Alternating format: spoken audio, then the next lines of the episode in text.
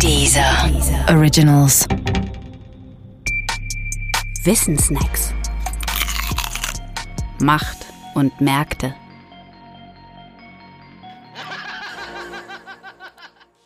BaFin und SEC. Am 6. Mai 2010 geschah an der New Yorker Börse etwas ganz Seltsames.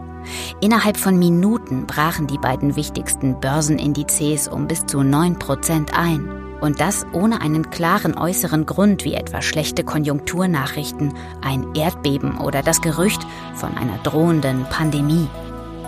Um dann wiederum innerhalb weniger Minuten in die Nähe ihrer alten Werte anzusteigen. In dieser kurzen Zeitspanne wurden riesige Geldwerte und auch Existenzen vernichtet.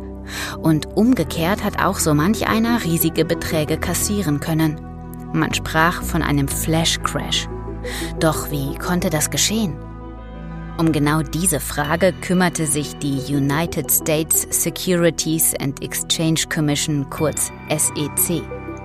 Die SEC ist die amerikanische Börsenaufsichtsbehörde.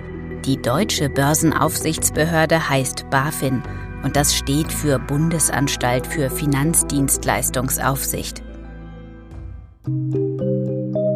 Aufsichtsbehörden sind fast nirgends so wichtig wie dort, wo es um viel Geld geht.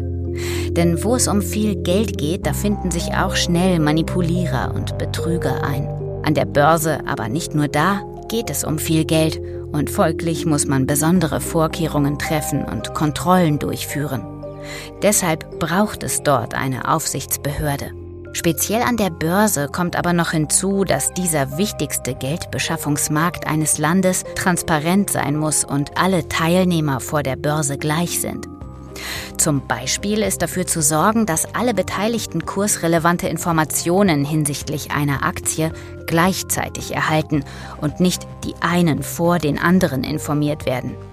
Ist das nicht der Fall, sind also nicht alle Teilnehmer vor der Börse gleich, dann bricht das System Börse zusammen und damit auch ein wichtiger ökonomischer Grundpfeiler eines Landes.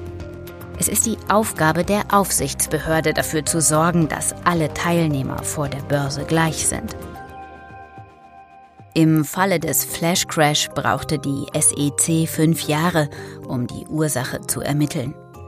Das ist ungewöhnlich lange, hängt aber auch damit zusammen, dass die Börse mit dem sogenannten Computerhandel komplizierter und undurchschaubarer geworden ist.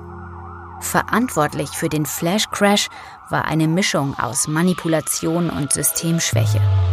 Ein Londoner Nerd hatte mit einem Computerprogramm milliardenschwere Kaufaufträge für Derivate simuliert, nur um einen einzigen Kurs zu drücken.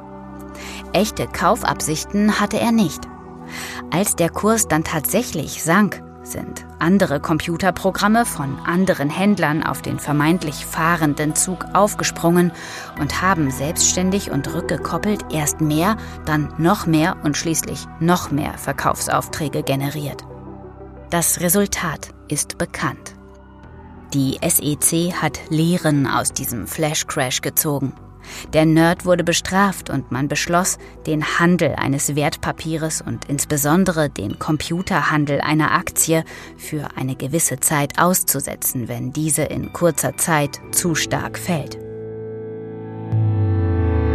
Übrigens, die Börse ist ja nicht der einzige Ort, bei dem es um viel Geld geht.